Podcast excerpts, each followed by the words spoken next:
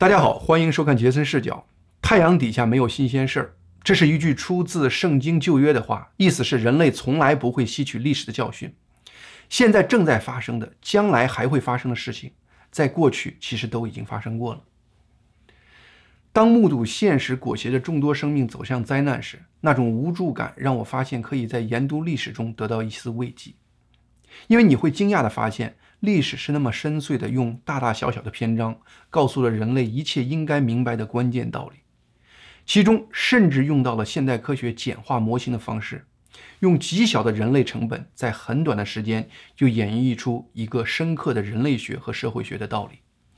今天我和大家分享一段在世界的某个边缘发生的故事，这是一个典型的例子。它展现历史是如何用简化模型的方式告诉我们有关人类的根本概念。当来自两个不同种族文化的十五个男子、九个欧洲的人、六个土著男子和十二个土著女子被投在一个世界边缘的小岛上，这样的一个小社会能维持多久？一七八九年，英国皇家海军的邦迪号发生了一起船员哗变事件，这可能是人类历史上最著名的一次哗变。围绕相关话题。人们已经写了两千多本书和文章，拍了不下五部电影作品，其中最著名的是美国拍的三部电影，他们分别是在一九三五年拍的《邦迪号的哗变》，这个片子主演是著名的克拉克盖博，这个片子获得了奥斯卡最佳影片奖，然后是六二年由马龙白兰度主演的同样名字的《邦迪号的哗变》。最近一部电影是一九八四年由梅尔吉布森主演的《邦迪号》，也就是大约每过二十多年就会有一部著名的影片讨论这个事情，而且每部电影的男主角都是那个时代最帅的男星担纲。这一切好像是唯恐某一代人忘记了这个事情。三五年和六二年这两部电影加入了太多的演绎，和历史真相相去甚远。最新一部八四年的电影。内容呢也有演绎的成分，但是大致还和整体历史相符。不过这些电影核心展现的是那次哗变前后的事情，但是哗变只是整个事情的序曲，其后发生的事情才是真正高潮，因为随后发生那部分对人类有更重要的警示。好莱坞把序曲反复展现，真正的高潮却一直留白。那么今天我就给大家把整个故事展现出来。为了这个故事讲述的方便，我们的人物形象以1984年《邦迪号》这部电影为依托。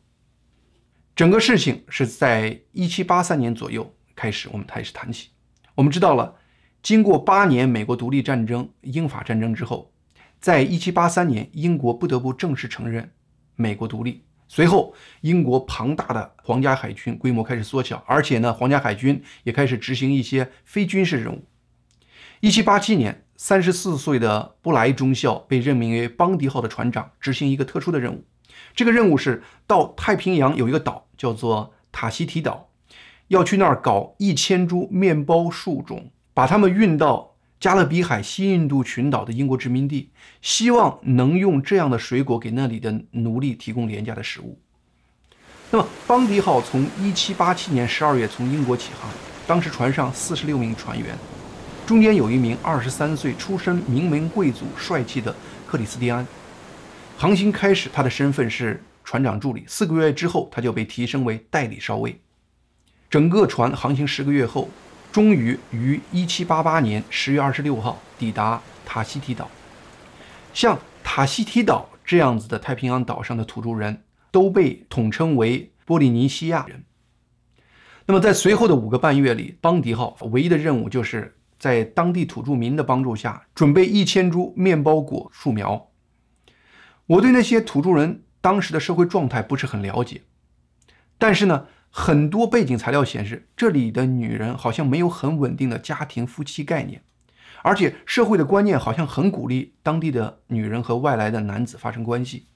再加上热带群岛物产丰富，那么整个岛上的人生活衣食无忧。邦迪号的这个四十多名水手和军官，好像一下子就掉了一个富贵温柔乡。除了布莱船长和少数几个军官还能保持洁身自好，多数船员和一个和多个土著女人都发生了关系。其中，克里斯蒂安和一名叫做猫阿托的女子建立了密切的关系。他跟这个女的建立了很深的感情，他甚至用他以前在英国前女友的名字伊莎贝拉来叫她。当然，天下没有不散的宴席。五个月后，在众多船员依依不舍的心情下，邦迪号满载准备好的面包果树苗起航了。那么，在随后的航行中，一方面，众多的船员，包括克里斯蒂安，还沉浸在对卡西提岛那富贵温柔乡和他们情人的怀念中。而另一方面，布莱船长却希望用严酷的方式整肃涣散的军纪，经常，特别是针对克里斯蒂安。那么，双方的冲突在1789年4月28日终于爆发了。克里斯蒂安在一些水手的鼓动下，发动了著名的邦迪号兵变。兵变一方将布莱船长和十八个忠于他的水手投到一个小船上，让他们在海上漂流。布莱船长一行经历了炼狱般的痛苦，最终神奇地回到了英国。邦迪号哗变的消息也就在英国和世界传开了。按照英国当时的法律，对哗变者的惩罚一定是绞刑。所以，克里斯蒂安控制的这个邦迪号在哗变之后变成了惶惶的丧家之犬，在太平洋的一些群岛徘徊。那么，很多岛屿的土著对他们都非常歧视，他们一停岸就面临被攻击的危险。当他们最后返回到那个原先对他们非常友善的塔提西岛的时，岛上的人对他的态度也变得冷淡了，因为岛上的酋长担心英国会来报复他们，如果他们收留这个船只。而且呢，克里斯蒂安也非常清楚，英国皇家海军一定会派舰队来塔希提岛抓捕他们，知道这里不是久留之地。但是这时哗变的船员再次分裂，有十六个人决定无论如何要在塔提西岛住下来，碰碰运气。那么，只有八个哗变的船员还愿意跟着克里斯蒂安上邦迪号继续航行。但是呢，克里斯蒂安非常清楚，九个英国出生的船员是无论如何没法在太平洋岛屿上长期存活的。他必须找一些土著人和他同行。对于他是如何做到这一点的，历史记录是有分歧的。一个比较可信的说法是，在要离开塔希提岛前夜，克里斯蒂安宣布在邦迪号上开一个派对。邀请很多土著人来玩，结果在派对开到一半的时候，邦迪号的船员砍断缆绳，把邦迪号开离了塔希提岛。这样的话呢，邦迪号就有九个邦迪号的船员，六名土著男子，十二名土著女子，同时还带了一些家畜。那一天是一七八九年九月二十二日，邦迪号又在海上又飘荡了四个月后。在一七九零年一月份，他们终于找到了以前一个英国探险家航行日志中偶然提到的一个叫做皮特凯恩岛。为了好记，我们以后就把这个岛叫做皮特岛。这个岛简直就是上天给这些哗变人准备的梦幻之地。整个岛大约是五平方公里，在南太平洋世界的边缘。岛上有土著人曾经居住的痕迹，但是目前没有任何人居住。同时，岛上土地肥沃，有众多的椰子树、面包树等等这样的果树，而且岛周边渔产非常丰富。在确定要在这个岛上生活之后，在一七九零年一月二十三日，有个叫做昆塔的船员，为了防止他们的位置被发现，擅自决定放火焚烧了邦迪号。但是呢，所有的人也突然意识到，他们将从此与世隔绝。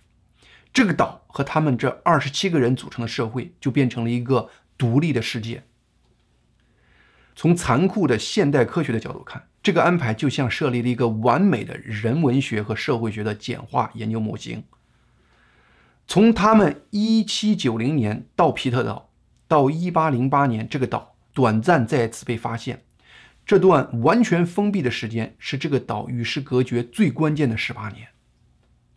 如果用常规人类科学的角度看，这十八年里发生了多次不同性质的惨烈的内战。因为种族、性别观念的不同而激发多方的冲突，如同人类宏观历史的一个缩影。从概率的角度讲，这个岛屿社会能够最终存活下来，完全是个奇迹。这二十七人的社会有一个先天癌症基因，九个来自欧洲的船员和这六名土著男子对这个小社会的结构没有共识和契约。英国社会当时的教育和世界观，再加上拥有知识和武器，九个船员想当然把六个土著男子当成比他们低一等的人。到岛上以后，他们把岛上的土地平均分给九个船员，而且每个船员也选择了一个土著妇女做妻子。那么，六个土著男子只好面对三个妇女这样的一个结果，这就引发了这些土著男子非常的不满。那么，不到一年的时间，有两个船员的妻子先后得病或意外死亡了。结果，这九名船员又私自决定。把三名土著男子的两个妻子转给这两个丧妻的船员，这直接促成了被夺妻的三个土著男子密谋准备杀死这些船员。这个阴谋被土著女子知道了以后，他们却把消息通报给了英国的船员。克里斯蒂安拿着枪直接质问三个土著男子，结果这三个人吓得逃到了山里躲起来。其实这六个土著男子也是来自不同的部落的，有三个是来自于我们前面提到的塔希提岛。有两个来自另外一个岛——图布埃岛，我们简称图岛；还有一个来自我们简称叫做尔岛。那么密谋的这三个人就是来自于后面这两个岛——图岛和尔岛。克里斯莱安利用了这一点，给三个塔希提岛的男子发了枪，说：“你们去把那三个密谋者杀了，我会给你们很多奖励。”结果这三个塔希提岛的真到了山里，杀了这两个密谋者。而第三个求饶的被带回来了，这样第一次岛内战争就这样以部落火拼的方式收场。镇压的恐怖带来短暂的平和，在随后两年多的和平中，岛上有多个孩子出生，但是剩下的四个土著男子现在只能共有一个妻子。社会的不公在表面平和中积累怨恨，剩下四个土著男子心中的积累的怨恨终于在一天爆发了。在经过一段时间密谋后，在一七九三年九月二十日，这些土著男子假装要拿枪去打猎，结果四个人逐一到九个船员的家里实施谋杀。当他们到克里斯蒂安家时，克里斯蒂安正在地里劳动，结果他们从背后一枪打倒克里斯蒂安，然后用斧头砍死他。就这样，他们成功的一连杀死了五个船员。在捕杀船员的过程中，两个分别名叫麦考和昆塔的船员逃到了山里，躲过此劫。一个叫做亚当斯的船员真的是被枪打中了，打伤了，但是没有死。结果当时有土著妇女趴在亚当斯的身上，用生命来保护亚当斯，亚当斯因此保住一命。还有一个叫样的船员，当时正在睡觉，也被土著妇女用生命保护下来。这样的话呢？四名土著男子感觉他们已经取得了战斗的绝对胜利，于是，在随后的几个月里，他们开始为争夺妇女而自己又打起来了。在这个过程中，一个土著男子被杀了，那么剩下的三个土著男子，一个被躲在山里的麦考和昆塔射杀，一个在熟睡时被另外一个土著妇女用报复这样的方式用刀砍死，最后一个被羊射杀。从某种角度上，土著男子的经历和中国历史上一些农民起义，我们叫民变，有惊人相似的地方。